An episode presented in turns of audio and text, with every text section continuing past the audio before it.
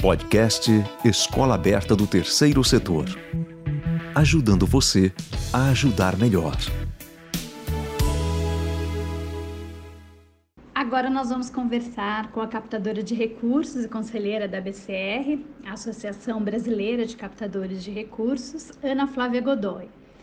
Ana, primeiro, obrigada por participar do podcast da Escola Aberta do Terceiro Setor e já começo te perguntando: como está a situação do captador de recurso neste momento? A gente tem duas formas de olhar essa, essa pergunta, né?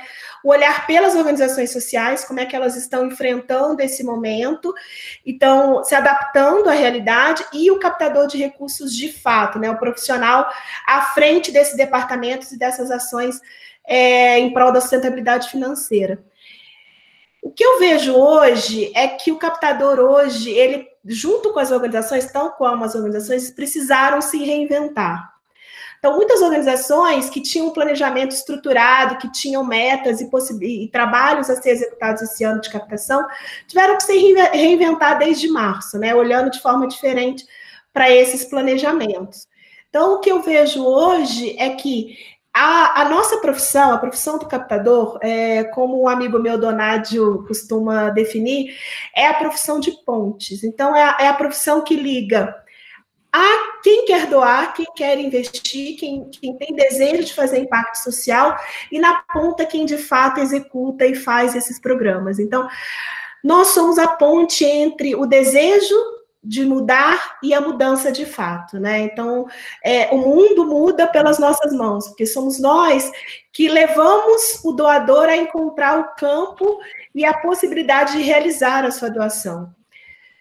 Então, eu vejo que a nossa profissão, nesse momento de pandemia, é uma profissão extremamente necessária para que é, essas pontes possam ser construídas, né? Desde março, a gente viu aí um números é, espantosos, muito altos de doação acontecendo no país. Então, a gente está falando hoje de quase 5 bilhões de reais doados para causas que, diretamente ligadas ao Covid, né, enfrentamento direto da pandemia e seus efeitos.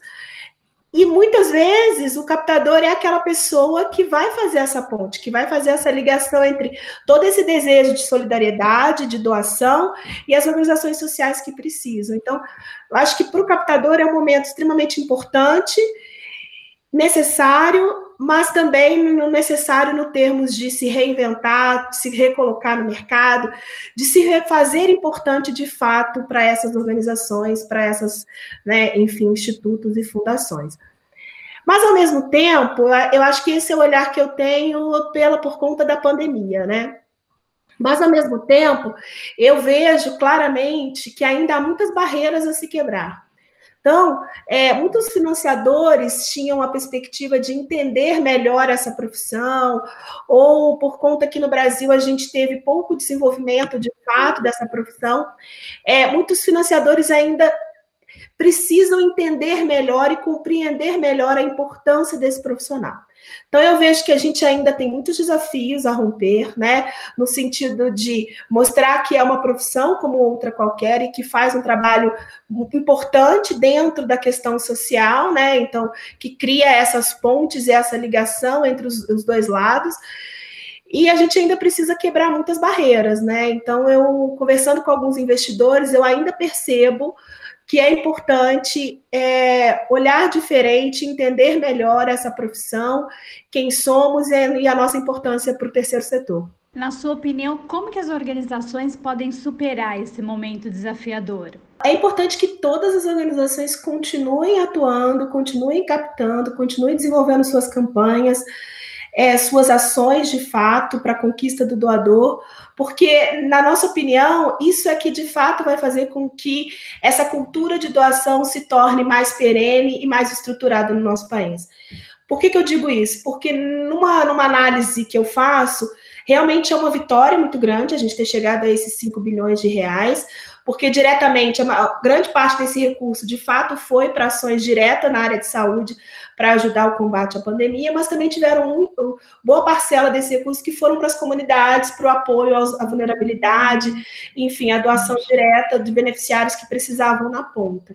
Então, houve sim uma perspectiva de, de um aumento de consciência da importância da solidariedade. Isso, de fato, eu acredito que aconteceu. Mas eu acho que ainda tem muito caminho para trilhar para que essa solidariedade se torne uma filantropia estratégica, por exemplo. Uma filantropia em que se torne, de fato, uma mudança estrutural na cultura de doação. E aí eu acho que a mudança na cultura de doação passa necessariamente pelas organizações sociais, pela captação de recursos, pela cultura de captação, pela cultura da captação profissional, né, no qual a gente é, desenvolve um plano, desenvolve uma estratégia, conversa, estrutura relacionamentos a longo prazo com esses doadores, cria confiança, confiabilidade, transparência com os doadores, para que eles se tornem, se sintam mais confortáveis em continuar nesse processo de doação e de apoio ao terceiro setor. Então, neste momento de pandemia, mais do que nunca, é importante que a gente continue com o departamento funcionando, criando relacionamentos, e mais, independente que a causa ou a ação daquela organização de fato tenha uma, uma aderência direta com alguma ação de combate ao Covid, né? É, na verdade, eu sempre acredito que toda causa social tem uma relação direta, ainda mais no momento de pandemia, porque todas elas ajudam e têm um olhar de impacto social, de transformação da sociedade. Então, direto ou indiretamente, a gente está ajudando numa sociedade, num mundo mais justo, mais igualitário, que é o que, de, de fato, né, enfim, é um mundo onde é capaz de, de suportar e de passar por pandemias e crises tão severas de forma um pouco mais é, um pouco mais de estrutura, talvez, né? Então, assim, de fato, a captação é algo extremamente importante. Eu acho que as organizações precisam continuar captando e, de fato, precisam continuar acreditando neste relacionamento com os doadores, independente que sejam pessoas físicas, jurídicas, financiadores internacionais, para que a gente continue a estruturar o campo como a gente vinha fazendo. Ana, e as organizações que precisaram fechar as portas nessa pandemia, como que elas podem sobreviver? A gente vem pensando muito sobre isso, né? Sobre é, essa dicotomia entre comemorar os 5 bilhões, que é esse número exaustivo, esse número tão alto de filantropia como a gente nunca teve, e de fato esse olhar para organizações que não suportaram, né, esses dois meses até então, e tiveram que interromper suas atividades. É, tem um, uma questão que eu acho que pode, de fato, a gente pode olhar de forma mais estruturada, que é a colaboração.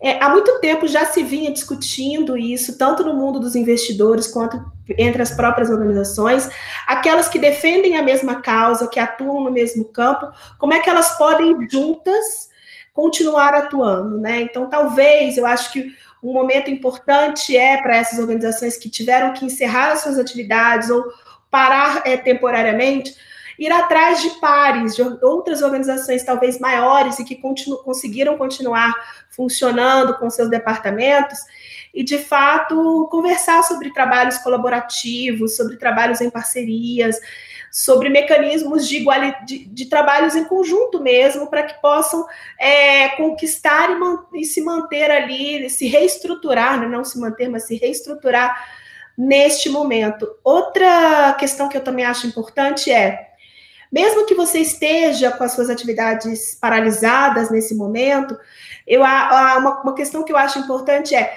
tente conversar com empresários e apoiadores que já foram seus apoiadores, né? Que talvez foram antigamente, algum contato que você tenha, conversar com o seu conselho, enfim, de alguma forma pedir realmente ajuda, né? Por que, que eu digo isso? Porque alguns financiadores falam muito, e, e, tem pesquisas que falam sobre isso, que muitas pessoas não doam, muitas empresas não fazem aportes em determinadas, em determinadas áreas que simplesmente não conhecem ou nunca pediram, né? Essa fala, ela é real no mundo do investidor ou do doador. Então, o importante é não deixar de pedir, não deixar de falar sobre a sua causa.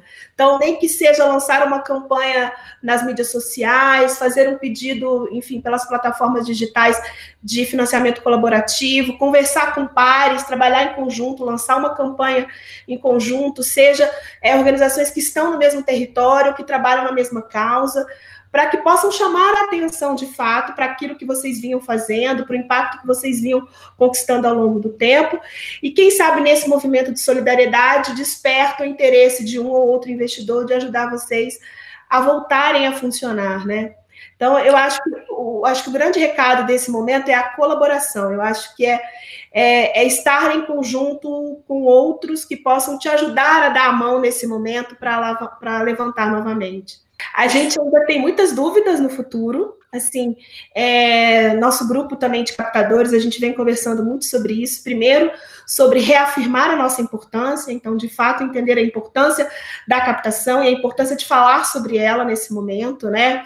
Então, é, desmistificar, por exemplo, que todos que trabalham no terceiro setor são voluntários, não. O terceiro setor, tal como o segundo e o primeiro, são profissionais que trabalham, se dedicam e se estruturam para isso. E mais do que nunca, entender que o momento é de transformação da sociedade, a transformação social, né? A gente está vivendo aí, como se dizem, talvez esse novo normal que a gente não sabe muito aonde vai dar e quando a gente vai conseguir de fato voltar com as atividades como a gente tinha, mas eu acho, acreditamos muito que é uma sociedade em transformação, é uma sociedade que precisa ser mais solidária, que precisa de fato olhar para as causas sociais, que precisa de fato olhar que é, a transformação e o impacto são extremamente importantes para a gente mudar a nossa realidade. Então, a, se a gente já te, conseguisse né, de, é, mudar realmente, quantas pessoas a gente poderia estar, de fato, é, a, salvando nesse momento, se, por exemplo, a gente tivesse um sistema de saúde mais estruturado. Então, é, é, é, é, isso, eu acho que o terceiro setor, mais do que nunca, se, se apresenta para o terceiro setor mais do que nunca nesse momento, a oportunidade de se fazer presente, de se fazer necessário e de mostrar que tudo isso hoje que as pessoas almejam para sair dessa pandemia é de fato as causas que a gente tanto defende há tantos anos, né? E você acredita que este é o momento de melhorar os processos internos de governança, incluindo os de captação de recursos? As organizações sociais que mais se prepararam para esse para a captação, que acreditaram num departamento, numa estrutura de captação profissional, que desenvolveram seus planos, que desenvolveram a sua comunicação institucional, que se que compreendiam essa importância de, de, planejar e se estruturar mesmo antes de, de fato, ir a campo atrás do recurso, são as que melhores enfrentaram esse momento, né? É, a gente tem alguns exemplos aí de grandes organizações que conseguiram, de fato, alcançar números expressivos de captação nesse momento, muito em vista porque tinham essa idoneidade e esse reconhecimento perante a doadores e a sociedade. E aí foi muito mais fácil para aquela doação imediata, né, que começou lá em meados de março, é, é, chegarem até elas, porque elas tinham uma representatividade e, e um, um, reconhecimento muito mais forte. E por que, que eu digo isso? Você sabe que o recurso, principalmente das empresas, ele é muito demorado. Para quem trabalha com captação, sabe o quanto que tem um tempo de maturação do relacionamento, ou seja, desde o momento em que você entra em contato com a empresa, apresenta o seu projeto, a sua organização, até o momento em que ela fecha o contrato com você, seja patrocínio, doação, lei de incentivo, que seja. Tem um tempo de maturação esse relacionamento. E por que, que isso acontece? para que a aprovação daquele patrocínio passe por diversas instâncias. Né? Então, as empresas, durante muitos nos últimos anos, estruturaram processos de compliance muito fortes. E aí, o, a demora, a, o tempo de maturação de um patrocínio é justamente para que seja confirmado de que está ok aquele apoio, né? De que eles se sentem seguros em fazer aquele aporte financeiro. Quando começou as doações agora para o Covid, muitas delas romperam esses processos, eles não passaram por isso. E mais, pouco passaram por retorno de marca, de imagem. Era muito mais assim, que organização de fato tinha capacidade de executar ações verdadeiras, rápidas, concretas de suporte né, nas áreas em que elas se pretendiam. Então, aquelas organizações que tinham mais, por exemplo, preparo para distribuição de cestas básicas, preparo para atuar com os empreendedores locais, preparo para atuar junto aos hospitais, por exemplo, foram aquelas que mais facilmente o recurso foi aportado. Então, o que eu digo disso é investir nas estruturas de captação, investir nas estruturas de uma comunicação, de transparência, de publicação dos seus dados é extremamente importante. Então, a gente já vinha falando sobre isso há muito tempo. Muitas vezes, quando a gente começa, por exemplo, uma consultoria, um trabalho junto com uma organização, de fato, as organizações já querem, ou até o próprio conselho, já querem, de fato, entrar na, na etapa da implantação, quando a gente começa a se relacionar com os doadores e investidores. E quando a gente apresenta todas as etapas anteriores, que é fazer o diagnóstico, elaborar o plano, é, estruturar que estratégias você vai, vai usar que são alinhadas à sua missão, eles não conseguem entender esse tempo de maturação e de preparo para que de fato você vá a campo. Então, aquelas organizações que entenderam isso, que fizeram essa estrutura, nesse momento de pandemia, foram as que melhor sobreviveram. Então, é um recado para todo mundo, para todo mundo de fato, para o captador, do quanto é importante a nossa profissão. De novo, citando Donade da Fiocruz, que somos a ponte que, que é através das nossas mãos que o mundo muda, então a gente precisa se reconhecer como uma das profissões mais importantes atuais nesse momento. Né, claro, a gente tem lá, né, digo, essa, essa, essa, essa profissão de background, né, de, de, de suporte a quem de fato executa as ações sociais. E segundo as organizações, que para que você consiga passar por momentos como esse ou por momentos outros de crise que se tenha, né? Eu trabalho há 20 anos no campo do terceiro setor. Eu acho que eu nunca passei por um momento de fase onde a gente tinha tranquilidade financeira, onde a crise não era uma palavra para gente, por exemplo. Então, se a gente não se estruturar de fato, quando vierem crises como essas ou situações mais complexas, a gente vai conseguir passar com mais estrutura. A gente vai conseguir pensar a captação em ciclos, então, captar de um ano para o outro, no, captar em um ano aquilo que você precisa para o ano seguinte. Então, naquele ano, quando acontece, você tem uma estrutura melhor, né? As organizações que trabalham com esses ciclos, você conversando com elas, a gente percebe que elas estão muito mais estruturadas para viver, e estavam e, e sofreram menos o impacto né, financeiro é, de fato da pandemia. Então, é, e aí é isso, é como você falou, é estruturar seu compliance, os seus fluxos de trabalho, a sua forma de trabalhar, a sua lista de prospecção, é, preparar sua equipe, né, fazer com que a sua equipe tenha cada vez mais informação do que é de fato, que fontes, estratégias e como é que é de fato conhecendo outros cases e outras oportunidades. Então, eu acho que a gente não pode perder de vista isso. A pandemia, ela realmente, é, a gente não sabe muito onde vai dar, ela realmente tirou o nosso chão, né, é, em todas, em todas as pessoas. A gente tem lutado muito para sobreviver frente a tudo isso, emocionalmente, estruturalmente, trabalhando à distância. Isso é outro aprendizado para o captador, negociar online, conversar com as empresas de forma online. A gente já usava, mas quando a gente falava que o presencial é que trazia muito mais resultado, né? Então a gente agora aprendendo a ter resultados na captação, conversando com as pessoas pelo computador. Então, de fato, é isso. Eu acho que mais do que nunca é importante se informar, se instrumentalizar, cuidar da sua equipe para que ela se prepare cada vez mais para esse novo mundo que está vindo, para que a gente possa continuar atuando. Quais as características de um bom captador de recursos? A primeira palavra que me veio na cabeça foi persistência e coragem. Assim, persistência primeiro, coragem segundo. É... e desejo de mudar o mundo. Eu acho que essas três características são principais.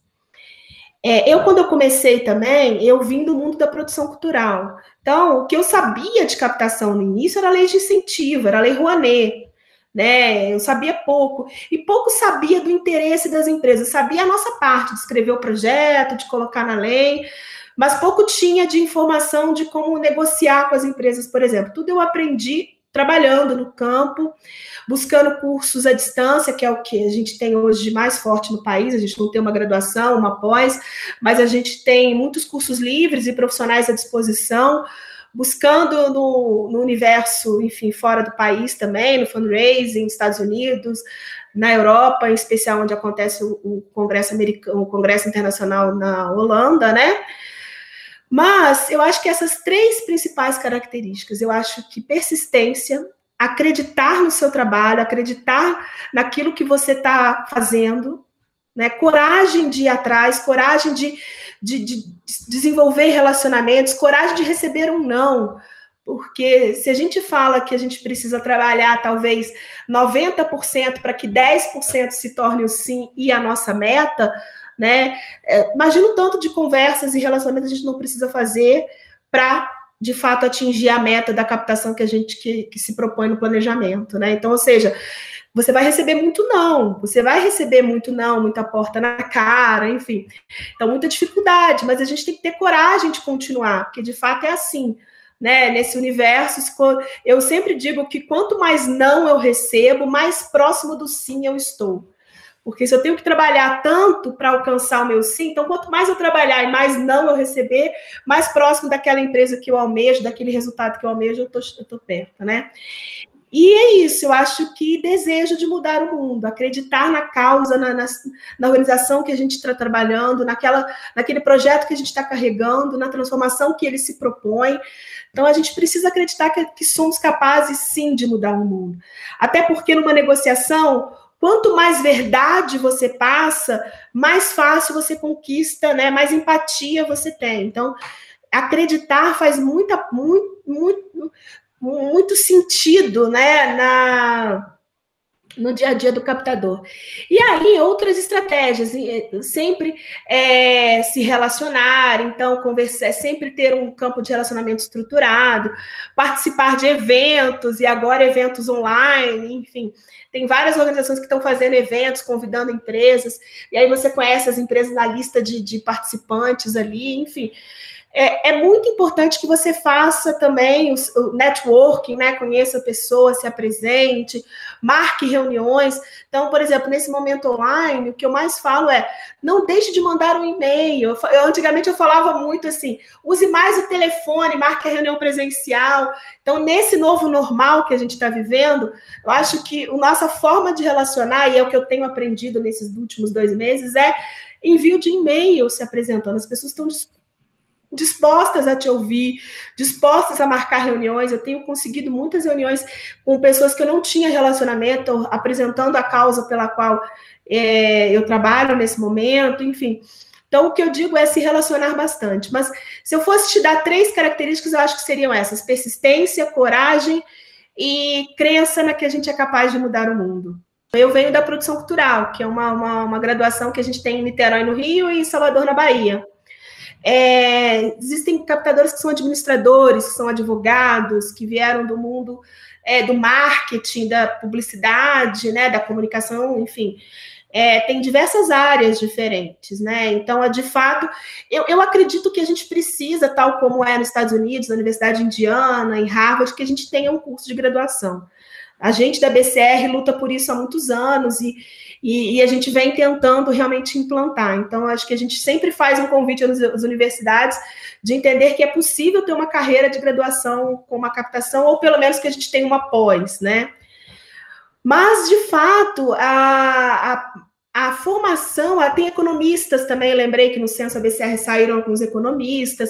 Então, assim, de fato, é, o que é importante é você ter essa predisposição também para aprender porque é, é, multidisciplinar essa profissão, a gente tem que ter um pouco de marketing, a gente tem que ter técnicas de negociação, a gente tem que entender de planilhas, saber estruturar e, e trabalhar com dados, né? Enfim, saber fazer um bom orçamento, é, estruturar bem, se relacionar bem, então se comunicar muito bem, mas é isso, eu acho que.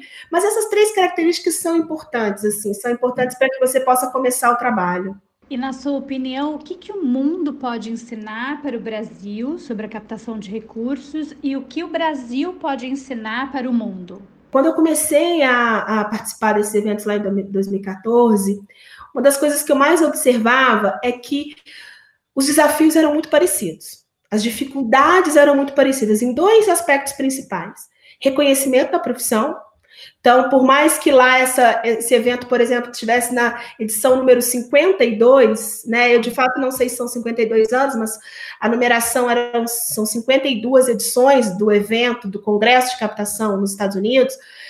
É, eles ainda tinham muita dificuldade de reconhecimento dessa profissão. Então é muito parecido com o que a gente vive aqui. E talvez pelos mesmos desafios, assim. Não sei se são os mesmos, pela dificuldade de entender a captação. Então, eu sentia que esse universo de promoção da profissão era muito importante. Então, aprender muito de como os Estados Unidos valoriza o fundraising, né? De como eles falam desse, desse profissional, de como esse profissional pensa na carreira dele, como é que esse profissional está dentro das organizações, como é que ele se coloca para os investidores, como é que ele se coloca para a sociedade civil. Então, eu brinco que às vezes eu entrava no Uber, no táxi, eu, ele perguntava o que eu fazia, e de fato, quando eu falava que era captação, pouco ele entendia o que, era isso, ou enfim, tinham aqueles preconceitos na cabeça, né?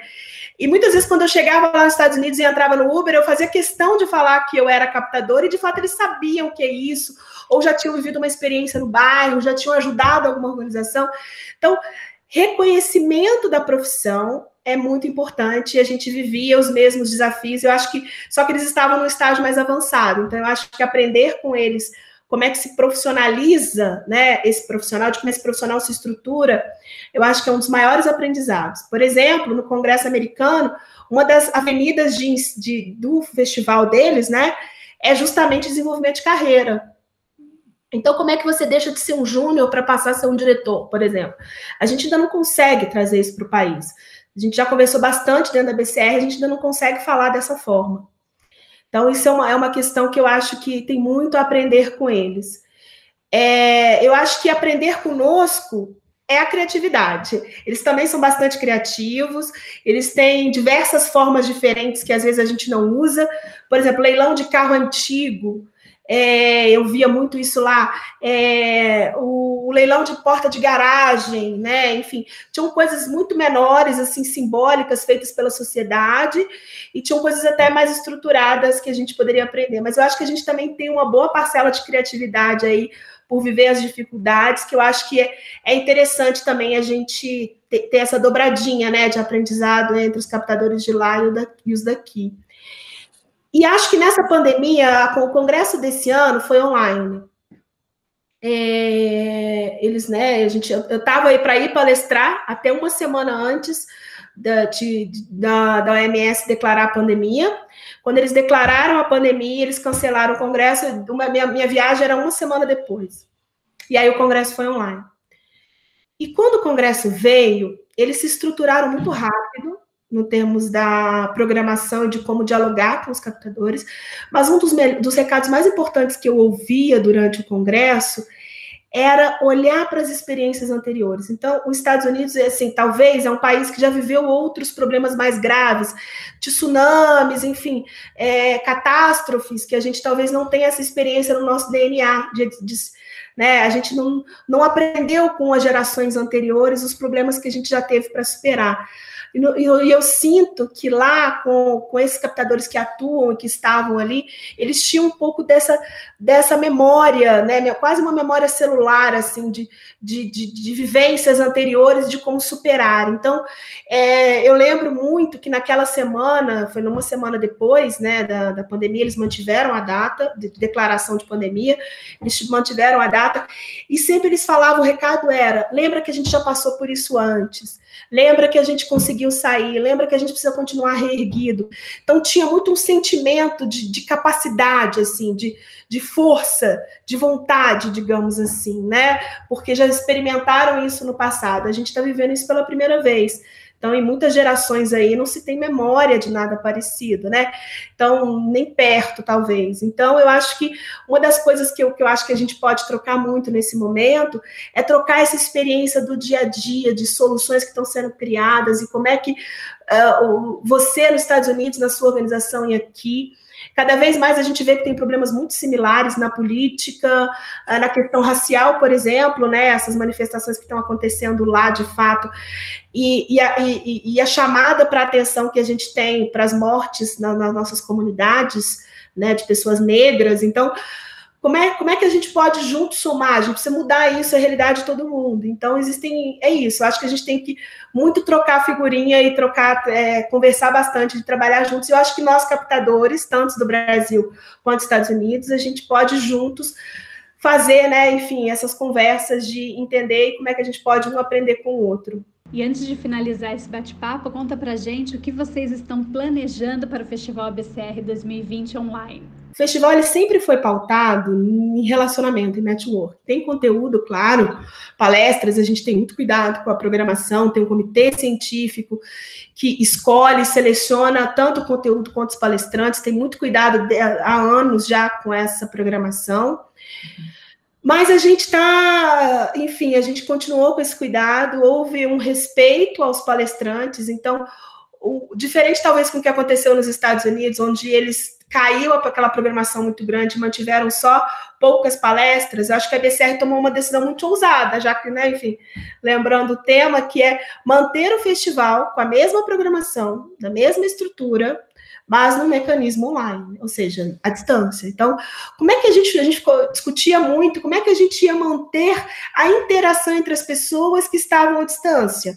Né? Como é que a gente ia conseguir com que, de fato, aquele desejo de estar no festival de muitos participantes, que era manter a interação, a gente poderia continuar. Então, o que, que a gente tem de expectativa? O aplicativo, esse ano, vem com uma plataforma de muita interação.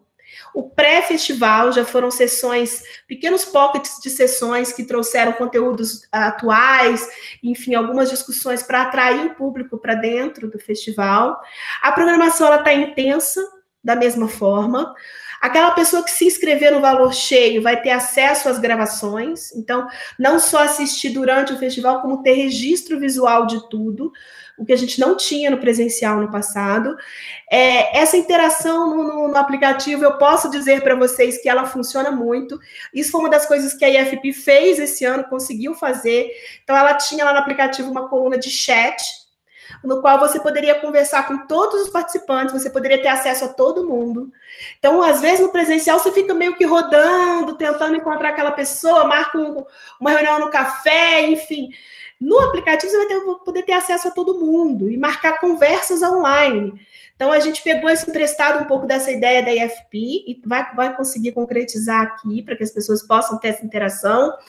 Aplicativos de interação ao longo da palestra, eu acho que é uma coisa também que foi um, a gente já usava isso em momentos anteriores e agora a gente está concluindo. Então, a nossa expectativa é uma, uma programação que fale de ferramentas, técnicas, mas que fale do momento atual. Oportunidade de interação. A gente sabe que alguns institutos empresariais e algumas fundações participam do festival, então as organizações sociais vão poder ter, de fato, reconhecimento, conhecer quem são essas pessoas que estão ali, vão ter acesso no aplicativo. É, e a gente espera realmente que seja um legado.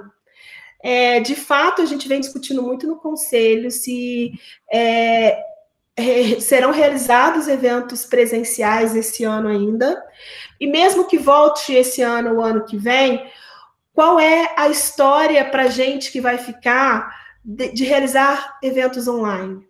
Então, eu acho que a gente está com muito carinho, muito cuidado, se dedicando a construir essa, essa plataforma, essa experiência, para que ela possa talvez ser replicada. Quem sabe essa não vai ser uma solução no futuro, e aí eu deixando um recado aqui para todo o conselho, a gente já discutiu isso no passado, mas talvez de encontros regionais, que a gente tinha muita dificuldade de colocar para funcionar, talvez esse, esse, sistema online nos ajude a regionalmente a criar discussões locais sobre temas que, que remetem à região norte, à região nordeste, ao sul do país, enfim.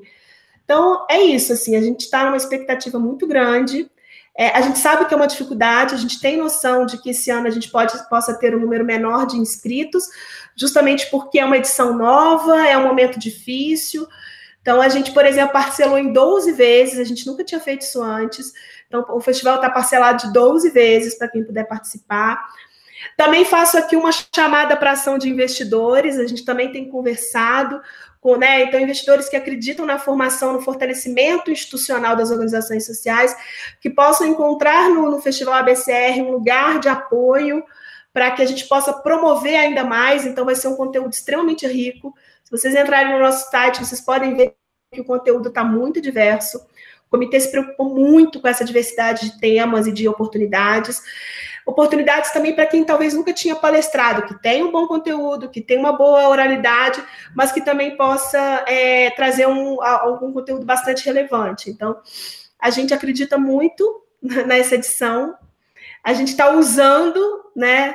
Digo usando meio como foi a primeira edição lá em 2009, Então, se a gente está usando novamente agora e acreditando nessa oportunidade de promoção da captação de recursos. Então, assim, é um convite para todo mundo, para o terceiro setor, para as organizações, para as empresas que queiram conhecer as organizações sociais, também é muito importante que participem. É conteúdo de captação, mas é interessante também que o universo empresarial entenda as discussões que a gente faz aqui no terceiro setor para nossa sustentabilidade, para que na hora de tomar suas decisões compreendam como, como é o nosso funcionamento. Né? Ana, muito obrigada pela generosidade em compartilhar esses conhecimentos com todos nós aqui da Escola Aberta do Terceiro Setor. Nós da BCR também, a gente tem muito orgulho de ser parceiro de vocês. É, a escola aberta realmente faz um, um, trabalho excepcional, acho que é muito importante que a gente tenha cada vez mais oportunidades desses cursos, sejam eles menores, maiores, mas oportunidade de promover o conhecimento. E aí, o meu último recado eu, da nossa conversa de hoje é acreditar. A gente está reconstruindo o mundo e a gente está reconstruindo uh, também o nosso campo de atuação na captação e no terceiro setor. Não é fácil, viver nesse mundo online. Não é fácil para quem é captador e vivia em eventos e vivia de relacionamento, ter que se reaprender para ficar atrás de uma tela. Não é fácil falar com uma tela. Eu, então, eu tenho muitas dificuldades com isso, tenho aprendido, é, tenho que, que aprender, né? Então, o recado que eu, que eu digo é: não tenha medo de romper as suas barreiras, não tenha medo de errar, não tenha medo de, de fazer diferente e é errando, talvez, que a gente aprenda, né? Então, acho que a gente tem muitas oportunidades de diálogo abertas, de fato tem. De fato, as, as pessoas e as empresas estão mais suscetíveis a ouvir sobre a solidariedade, a ouvir sobre a doação, isso de fato tem acontecido. E é é na, através de nossas mãos, é conosco que a gente vai conseguir fazer com que esse sentimento seja perene, com que ele não passe junto com a pandemia, com a gente não volte ao normal de antigamente, que era a dificuldade de reconhecer a importância das organizações sociais. Mais do que nunca, a gente precisa usar esse momento para fortalecer as nossas estruturas, fortalecer o nosso discurso e fortalecer a nossa ação direta nessa promoção de impacto social. Então, o que eu digo é acreditem, não deixem de acreditar. Organizações, gestores, gestores de projetos, organizações, captadores, não deixem de acreditar, não deixem de fazer. Né? Então, desde abril, a gente tem por exemplo, eu e alguns parceiros, temos vivido dinâmicas de trabalho muito intensas para que a gente possa cada vez mais promover mais discursos e diálogos. Mas eu, meu recado final, Débora, eu acho que é esse: não deixe de acreditar, não deixe de acreditar que é por nós, por você, captador, que o mundo muda. Então, é eu acho que esse é, é, é, a principal crença que a gente precisa ter nesse momento, que a gente precisa continuar fazendo e acreditando na nossa ação. Podcast Escola Aberta do Terceiro Setor. Ajudando você a ajudar melhor.